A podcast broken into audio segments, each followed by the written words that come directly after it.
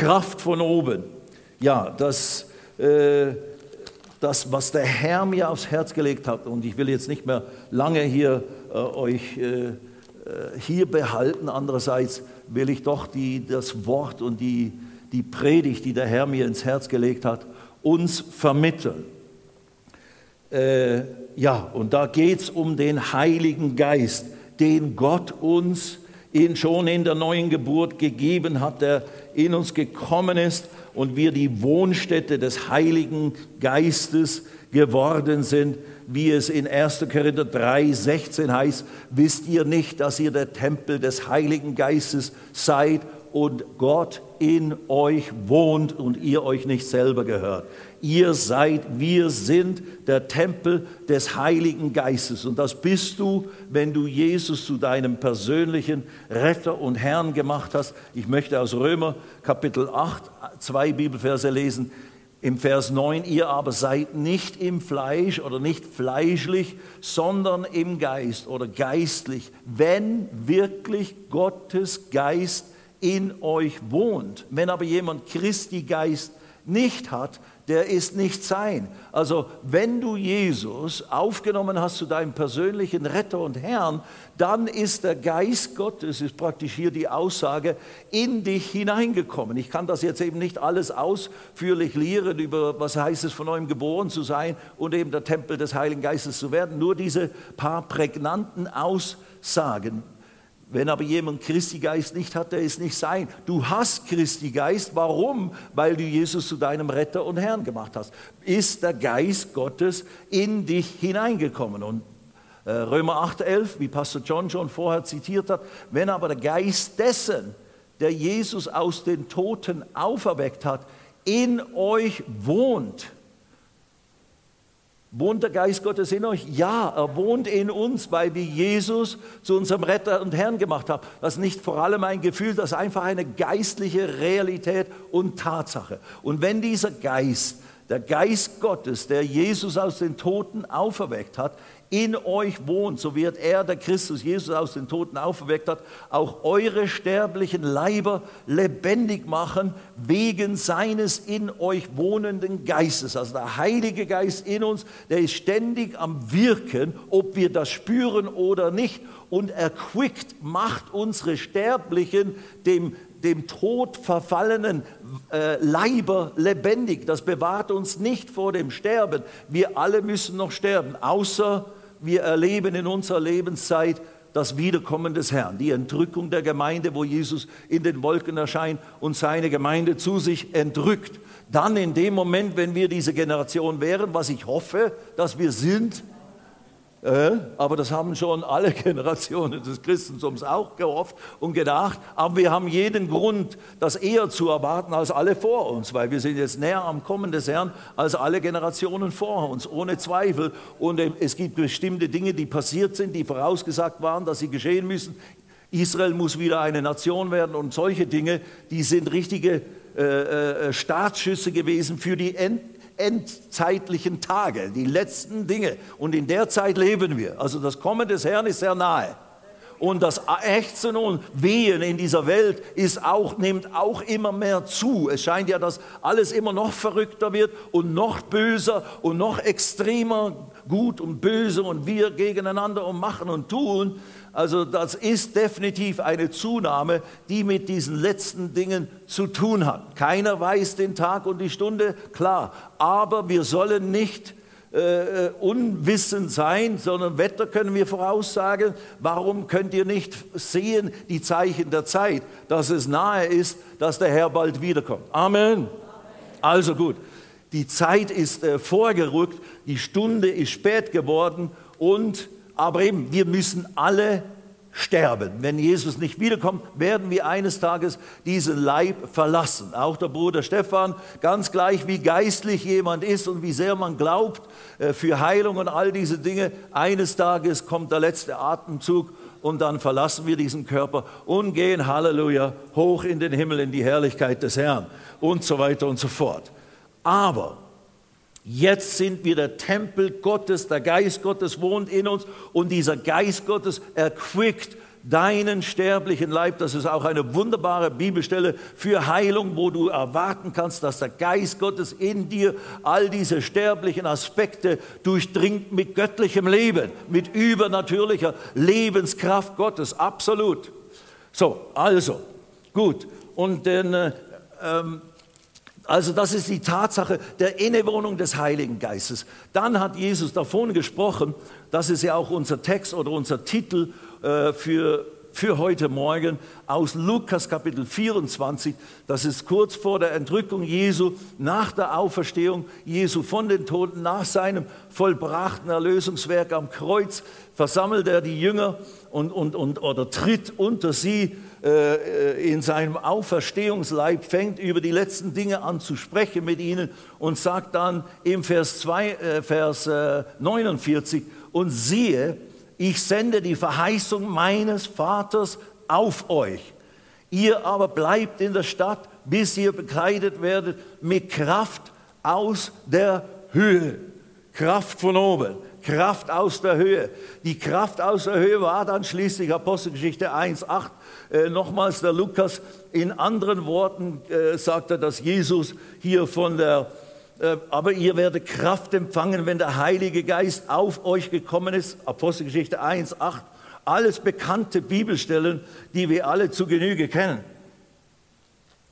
Aber die Realität sind, der Heilige Geist wird auf euch äh, Ihr aber werdet Kraft empfangen, wenn der Heilige Geist auf euch gekommen ist und ihr werdet meine Zeugen sein in Jerusalem und bis ans Ende der Welt, wenn der Heilige Geist auf sie kommt. Das sagt er zu Leuten, die schon den Geist in sich empfangen haben, können wir jetzt nicht mehr anschauen, am Tag der Auferstehung haucht er sie an, nehmet ihn, Heiligen Geist. Da haben die ersten Jünger den Geist Gottes in sich hineinbekommen, wurden in ihrem Geist neu geboren. Neue Menschen, neue Schöpfungen, neue Identität. Jetzt spricht er hier, ihr werdet Kraft empfangen. Das, und an dem Tag ist er direkt danach, ist er in den Himmel aufgestiegen und, und äh, ist entschwunden. Und seither ist er dort zu Rechten der Hand Gottes im Himmel. Und eines Tages kommt er wieder herab. Das sagt dann der Engel, der da den Jüngern erscheint, als sie da hochgucken und der Herr nach diesen Aussagen plötzlich vor ihnen aufhört. Aber er sagte, hier, ihr werdet Kraft empfangen, wenn der Heilige Geist auf euch gekommen ist.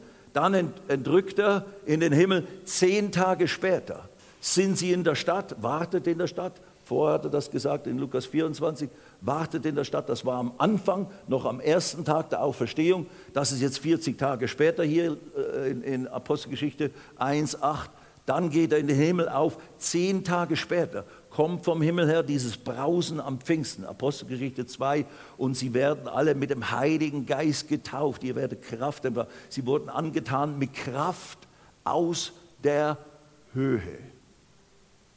Sie haben ihr erstes Pfingsten erlebt. Das war das erste historische Pfingsten. Seither ist der Heilige Geist ausgegossen. Und jeder Christ, jeder Mensch, der Jesus zu seinem Retter und Herrn macht, der wird nicht nur aus dem Geist geboren. Der Geist Gottes kommt nicht nur, um in dir zu wohnen, wie in einem Tempel, wie in einem Haus, sondern der Heilige Geist, das ist die zweite Art der Wirkung, zweite Form des Dienstes, der Manifestation des Heiligen Geistes Gottes, der kommt auf dich und stattet dich mit Kraft, mit göttlicher, übernatürlicher Kraft aus, um all das zu sein, was Gott von dir braucht in dieser Welt.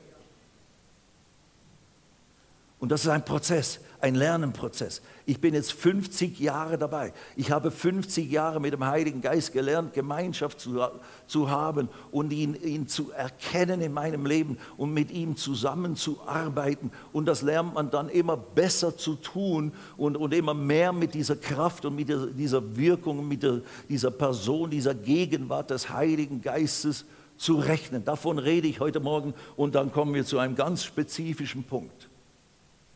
Du musst dein erster Punkt, erster äh, hier Ansprache, du musst dein persönliches Pfingsten erleben. Nicht muss im Sinne von wehe dir, wenn du es nicht hast. Nein, um all das werden zu können, um all das sein zu können, was die, wovon das Neue Testament voll ist, was Gott möchte, dass er mit dir tut, durch dich wirkt. Du bist eine wichtige Person in den Augen Gottes. Er möchte dich benutzen, anderen Menschen die Liebe Gottes zu vermitteln, die, die, diese Erlösungstat Jesus weiterzugeben. Du musst ja nicht gleich nach Pakistan äh, aussiedeln oder sonst wohin, aber du sollst von Gott hat einen bestimmten Plan für dich und du sollst sollst dich dafür gebrauchen lassen. Und dazu brauchst du alles, was Gott dafür zur Verfügung gestellt hat, dass wir mit dieser übernatürlichen Befähigung, Begabung, äh, Salbung ausgestattet würden, um all das zu sein,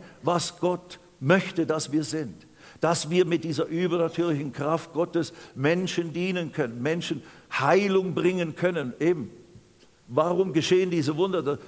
80, 90 Zeugnisse in dieser Form, Herzrasen, Tumore, äh, äh, ver, verdrehte Dinge, was weiß ich nicht was. So viele Leute hatten Schmerzen seit Jahren. Ein Mann sagt, er hatte 15 Jahre intensive Kopfschmerzen und die sind, zack, er kam drei Abende und am dritten Abend war er dann völlig frei von den Schmerzen. Wenn, wenn du das erlebst, wow, das ist immer Schmerz. Ich mag nicht diese Heilungszeugnisse mit den ganzen Schmerzen, mag ich nicht, weil die sind nicht, das kann man nicht prüfen, das kann man nicht äh, sehen. Also, Tumore ist besser, wenn der hatte, ein anderer Mann hatte einen Tumor unter seinem Arm und er hat geschmerzt. Dann kam er an einem Abend, also der erste Abend ist er kleiner geworden und der Schmerz hat aufgehört. Da haben wir ihm gesagt, komm wieder, wenn er ganz verschwunden ist. Zwei Tage später kam er wieder und dann war das Ding ganz verschwunden. Das ist, das ist irgendwie optisch besser zu verstehen oder beeindruckender als ja, die Frau hatte 20 Jahre Schmerzen in den ganzen Körper. Naja gut, äh, wenn du dich hineinversetzt in diese Situation und jetzt ist plötzlich alles weg und jetzt kann sie wieder gut laufen und so weiter, dann ist es genauso ein großes Wunder wie blinde Augen, die sehen werden. Anyway, Gott möchte all diese Heilungswirkung und Kraft durch dich Menschen dir geben, aber eben auch durch dich anderen Menschen geben damit sie Jesus kennenlernen. Seine Freundlichkeit, das, was er für alle Menschen getan hat, für sich persönlich erfahren. Evangelisieren oder Menschen Jesus nahebringen ist ja nichts Bedrohliches. Es ist etwas Menschenfreundliches. Wir versuchen Menschen zu helfen. Wir versuchen Menschen in ihrer Not, in ihrer Einsamkeit, in ihrer Verlassenheit, in ihren Ängsten, in ihren Herausforderungen mit der Kraft, mit der Liebe, mit der Realität Gottes zu helfen. Amen. Das ist so real. Das ist nichts Frömmlerisches, nichts Religiöses. Das ist so handgreiflich, dass eben Hindus, die das nie gehört haben, plötzlich annehmen und Gottes Kraft erleben und Gottes Gnade erfahren und begeistert werden über Jesus, von dem sie gerade neu gehört haben. Mai, und das geschieht mit jedem hier auch, wenn wir ihnen mit jedem hoffe ich doch, aber äh, mit vielen Leuten, die im Prinzip einfach nicht wissen, man kann Gott real erleben. Das ist unser Zeug, das ist unser Zeugnis.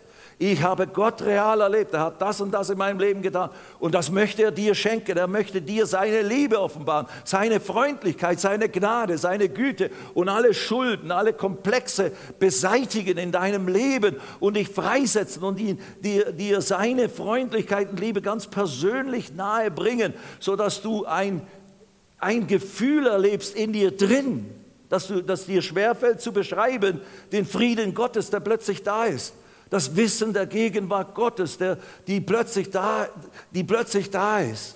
Das kann man ja kaum beschreiben. Deswegen kann man nur sagen, beiß mal in diesen Apfel rein, dann merkst du, wie gut das schmeckt. Das, das ist unser Job. Und er ist nicht eine schwere Aufgabe oder etwas Bedrohliches. Nun gut. Also, du brauchst dein persönliches Pfingsten. Hörst mich? Du brauchst deine persönliche Erfüllung mit dem Heiligen Geist.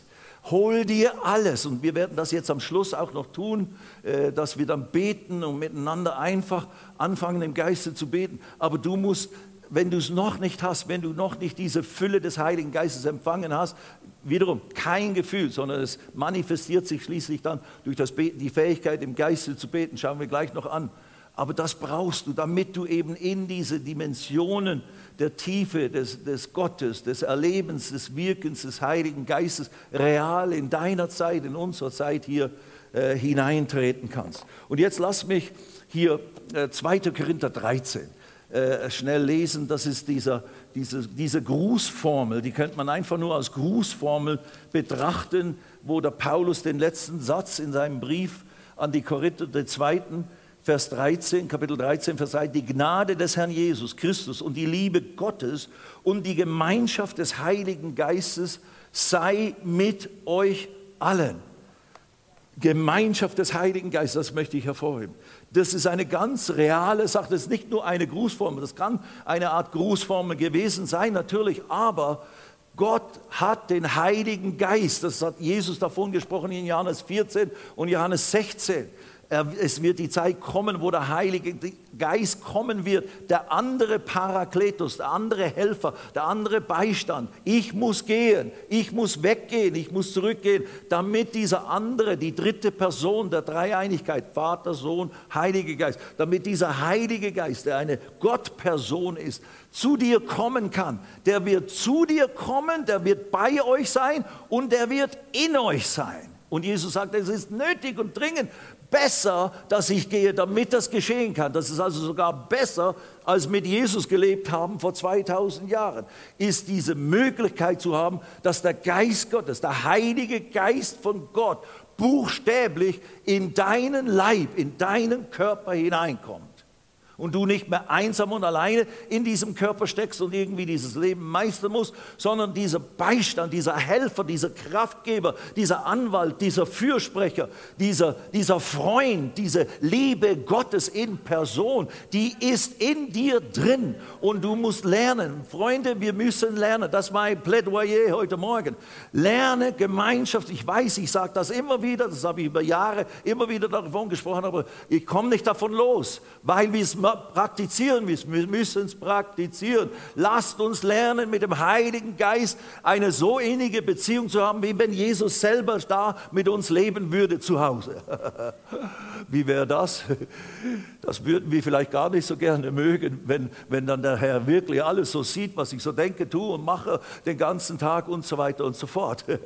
Naja gut, der Heilige Geist ist schon da, der Herr ist schon da und der Vater und der Sohn sind alle zusammen in dem Sinne durch den Geist Christi, durch den Heiligen Geist anwesend. Aber eben, es ist nicht bedrohlich. Gott weiß, mit wem es zu tun hat. Er hat es sich erwählt, mit uns sündigen Menschen, mit uns unvollkommenen Heinis, mit uns äh, Fleischköpfen zu leben und, und, und mit uns sogar zu ringen, um uns schließlich zu überwinden und zu geistlichen Helden zu machen. Halleluja. Halleluja. Und wenn du das dann auch noch möchtest, ja, dann wird es immer leichter. Wer möchte geistlich sein? Wer möchte mit dem Herrn richtig bewusst und mit Absicht zusammenarbeiten, ihm Raum geben? Ja, lasst uns lernen, mit dem Geist Gottes in der Form Gemeinschaft zu haben, dass er richtig Raum gewinnt. Dieses angetan werden mit Kraft aus der Höhe, das könnte man auch, auch übersetzen mit äh, hineinsinken in ein Kleid oder ein Kleid anziehen, richtig hineinschmiegen. Das ist wie eine zweite Haut. Der Heilige Geist möchte wie eine zweite Haut werden, wie, wie so ein ganz enges Kleid, das völlig passt auf dich und zu dir. Da ist, das ist der Heilige Geist. Der möchte richtig eng mit dir Gemeinschaft haben. Wie macht man das praktisch? Lerne ihn anzuerkennen. Jeden Tag erinnere dich daran. Weck dich auf, erinnere dich daran äh, ihn zu anerkennen. Heiliger Geist, du bist da, du bist in mir. Oh, ich anerkenne dich, ich danke dir, dass du da bist. Ich bete dich an, ich preise dich. Wirke du alles in mir, was du heute möchtest. Wirke durch mich, wie du möchtest heute. Und jetzt noch abschließend, Epheser Kapitel 6. Ganz schnell. Epheser 6. In uns in diesen letzten Tagen. Schließlich, Vers 10, Vers 10. Schließlich werdet stark im Herrn und in der Macht seiner Stärke. Und dann zieht die ganze Waffenrüstung Gottes an, damit ihr gegen die Listen des Teufels bestehen könnt. Denn unser Kampf ist nicht gegen Fleisch und Blut, sondern gegen die Gewalten, gegen die Mächte, gegen die Weltbeherrscher dieser Finsternis, gegen die geistigen Mächte der Bosheit in der Himmelswelt. Seid stark im Herrn. Das ist die letzte Anweisung des Paulus an die ephesische Gemeinde, eine große Gemeinde, eine wichtige Gemeinde dort in, in Kleinasien damals.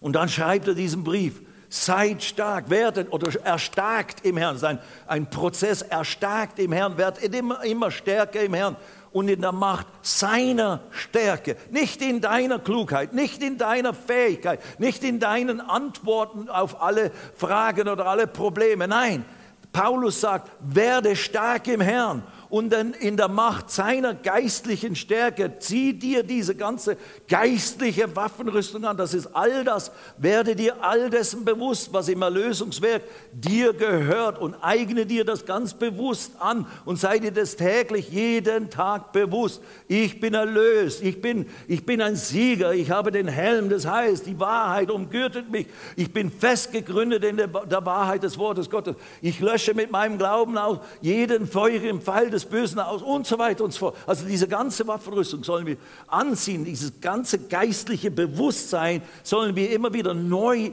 uns bekleiden, neu uns verdeutlichen. Warum? Weil es geht nicht nur darum, ein bisschen geistlicher zu sein in diesem Leben, ein bisschen heiliger zu leben. Das, darum geht es von mir aus auch. Aber wir haben nicht mit Fleisch und Blut zu kämpfen sondern und dann kommen diese vier, vier Einheiten genannt äh, in unterschiedliche Begriffe im Griechischen, eine richtige Hierarchie geistlicher Mächte, Dämonen und Geister. Ah, wir haben nicht mit Fleisch und Blut zu tun. Selbst in der Politik, selbst in unseren, in unseren äh, äh, äh, familiären Begebenheiten sind oftmals Geister am Wirken, die versuchen, Streit, Zwietracht, Krankheit, Probleme, Druck, Schmerzen, Leid, Unheil zu bewirken, Freunde. Es ist nicht nur ein natürlicher Umstand, dass ich plötzlich irgendwie einen schlechten Bericht bekomme. Der Feind, der Teufel, Jesus hat ihn so charakterisiert, der geht umher wie ein brüllender Löwe, sucht, wen er verschlingt und er kommt nur, was? Zu stehlen, zu wirken und umzubringen. Wir haben einen geistlichen Feind und ob wir das wahrhaben wollen oder nicht, es ist einfach Realität. Und wenn wir auf den Herrn hören und uns richtig geistlich bekleiden und in dieser, in dieser Rüstung angetan sind und fit sind dabei, dann können wir all diese Pfeile auslöschen. Dann werden wir in allen an dem bösen Tag, wie heißt es hier, Deshalb ergreift die ganze Waffenrüstung Gottes, damit ihr an dem bösen Tag, wo der Angriff da ist, wo diese negativen Dinge passieren, widerstehen und wenn ihr alles ausgerichtet habt, stehen bleiben könnt. Nicht überrollt werdet, nicht kaputt seid am Ende. Und der Feind scheint der Sieger zu sein. Nun, wie gesagt, wir sind auf einem Weg. Wir, haben, wir machen Fehltritte, wir machen Fehler, wir haben äh, äh, äh, manchmal äh, nie scheinbare momentane Niederlage, verlieren eine Runde, aber das, der Kampf ist noch nicht zu Ende. Ja? Wir stehen wieder auf und machen weiter und gehen von Sieg zu Sieg und von Herrlichkeit zu Herrlichkeit. Aber, danke für den Zwischenapplaus, aber, nein, aber, das ist nicht Automatismus. Und der Teufel ist kein Menschenfreund. Der nimmt nicht Rücksicht, wenn du jetzt gerade nicht so drauf bist oder du möchtest jetzt nicht so geistlich sein. Don't do it. Und, und heute, Leute, wiederum, unsere Zeit, da sind die Bedrängnisse, da sind die Herausforderungen, scheinen ja immer mehr zu werden. Und definitiv hat das mit dem Ende der Zeit zu tun. Nun gut, wie auch immer. Aber jetzt hier noch eins. Waffenrüstung und dann kommt es zu Vers, Vers 18. Da sagt er, mit allem Gebet und Flehen betet zu jeder Zeit im Geist und wachet hierzu in allem Anhalten und Flehen für alle Heiligen. Wörtlich richtiger, noch besser übersetzt, das ist schon richtig übersetzt, aber noch besser, noch wörtlicher heißt es, er, sagt, er, redet da von der ganzen Waffenrüstung, beschreibt die und dann sagt er, zu aller Zeit, also zieht die an, seid da drin gekleidet und dann zu aller Zeit betend mit Bitten und Flehen im Geist. Also dieser Wandel in, in dieser Waffenrüstung und diesem Bewusstsein als, als gläubiger, wiedergeborener Christ angetan mit diesen Erlösungsrealitäten des Herrn Jesus, dabei sollst du alle Zeit mit anhalten, dranbleiben, mit Ausdauer, nicht aufhören, nicht müde werden, wach bleiben da drin, sollst du beten im Geist. Beten im Geist. Was ist Beten im Geist? Danke, dass du die Frage stellst. 1. Korinther 14, Vers 2. Wer in Sprachen betet oder in Zungen redet, Glossa ist das Wort für Sprachen oder Zungen, wer mit der Zunge betet, diese Glossa, redet, das ist eine bestimmte Form des Betens, der redet im Geist Geheimnisse zu Gott. Kein Mensch versteht die, aber Gott versteht. Wenn du im Geist, also wenn du in Sprachen betest, in der Glossa, so sprichst, wie der Geist dir gibt, auszusprechen, aus deinem wiedergeborenen Geist heraus, dann redest du Geheimnisse zu Gott im Geist. Das ist eine Beschreibung des Betens im Geist. Jetzt lass uns noch schnell eine weitere Aussage äh, aus dem 1. Korinther 14, wo das beschrieben wird, was es heißt, im Geiste zu beten. Im Vers 14, denn wenn ich in einer Sprache bete, oder Glossa ist wieder das Wort, wenn ich mit Zungen bete, wenn ich im Geiste bete, anders gesagt, wenn ich in einer Sprache bete, äh, so betet mein Geist, aber mein Verstand ist fruchtleer. Dieses Beten aus dem menschlichen Geist heraus kommt nicht aus dem Verstand. Du überlegst nicht, was soll ich jetzt beten? Wie sollen wir beten? Was soll ich jetzt in der Situation beten? Das kann man auch tun. Man kann auch mit dem Verstand beten. Da sagt das gleich als Schlussfolgerung. Ich will beten mit dem Verstand und ich will beten mit dem Geist. Aber dieses Beten im Geist, und wir lesen gleich noch eine Schriftstelle, die ist dann gratis, äh, um das nochmals zu unterstreichen. Dieses Beten im Geist ist äußerst bedeutungsvoll, weil im Vers 4 sagt der Paulus hier im Kapitel 14, 1. Korinther, Wer, Geist, wer in Sprachen betet, baut oder redet, baut sich selber auf. Beten im Geist, beten aus dem wiedergeborenen Geist mit der Hilfe des Heiligen Geistes. So kann man es eigentlich sagen. Der Heilige Geist gibt mir die Worte, aber mein Geist ist der Betende. Wenn du das tust, baust du dich selber geistlich auf. Judas Vers 20 sagt ähnliches erbauet euch auf euren allerheiligsten Glauben, betend im Geiste. Und jetzt abschließend, da muss ich jetzt noch dazu kommen, Römer 8. Das ist unser Wort für unsere Zeit und für jetzt. Und war es natürlich schon vor 2000 Jahren, als es geschrieben wurde. Römer 8. Vers 22 und 23. Denn wir wissen, dass die ganze Schöpfung zusammen seufzt und zusammen in Geburtswehen liegt bis jetzt. Die Schöpfung seufzt und liegt in Geburtswehen, sagt der Paulus hier. Im Ganzen, das ist ein ganz großes Kapitel und dann kommt er zu diesen Aussagen. Die Schöpfung diese Schöpfung ist der Vergänglichkeit unterworfen worden durch Adam, durch den Sündenfall. Seitdem wartet die Schöpfung, selbst die Schöpfung, die, all die Geschöpfe warten auf ihre Erlösung, warten auf die Offenbarung der Kinder Gottes, warten auf die Neuschöpfung und so weiter und so fort. Und dann sagt er weiter im Vers 23, nicht alleine, also, aber sie, nicht nur die Schöpfung, sondern auch wir selbst, wir Gläubige, die wir die Erstlingsgabe des Geistes haben, des Heiligen Geistes haben, auch wir selbst seufzen in uns selbst. Und das ist richtig seufzen, ein, ein Stöhnen, ein Inneres aus dem Geiste heraus, Wehen empfinden, seufzen. Und, und es wird gleich beschrieben, was das ist. Wir selbst seufzen in, in uns selbst und erwarten die Sohnschaft, die Erlösung unseres Leibes. Unser Geist ist neu geschaffen. Der ist gerecht und heilig und im Prinzip fertig mit, mit, mit, äh, durch die neue Geburt. Bin ich Kind Gottes, Sohn Gottes. Das ist meine Identität. Aber mein Körper, der ist immer noch der Vergänglichkeit unterworfen. Und der wird angefochten, so wie die Schöpfung. Und da ist immer noch etwas Negatives am Drücken und Machen. Und eben, wir haben gelesen, es ist nicht nur Fleisch und Blut, das uns versucht, irgendwie Probleme zu bereiten, sondern da gibt es diese Gegenmacht.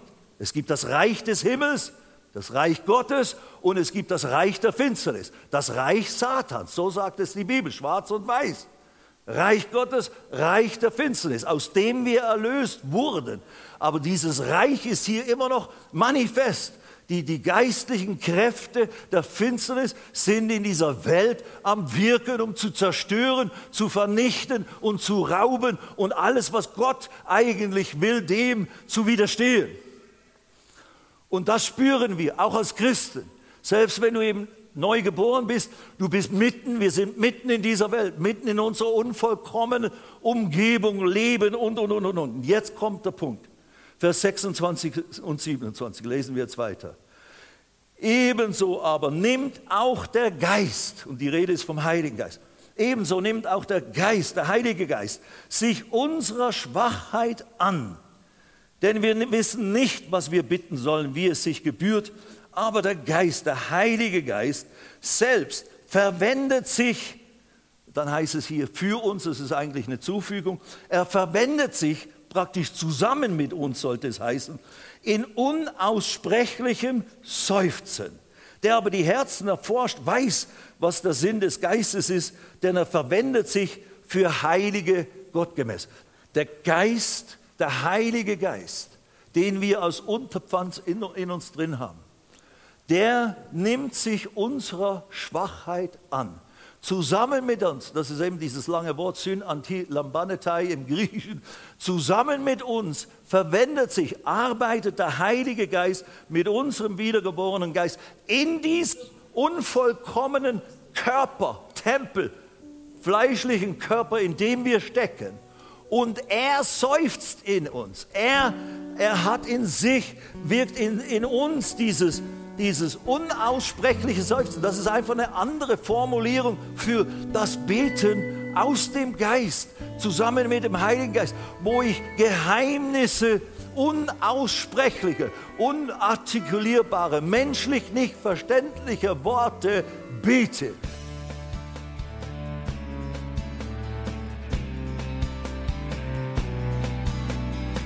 Liebe Zuhörer, das war ein Ausschnitt eines Gottesdienstes hier im Gospel Life Center. Auf unserer Website www.gospellifecenter.de können Sie die Notizen für diese und andere Predigten nachlesen und sich über die Arbeit von Gospel Life Center informieren. Wir wünschen Ihnen Gottes Segen.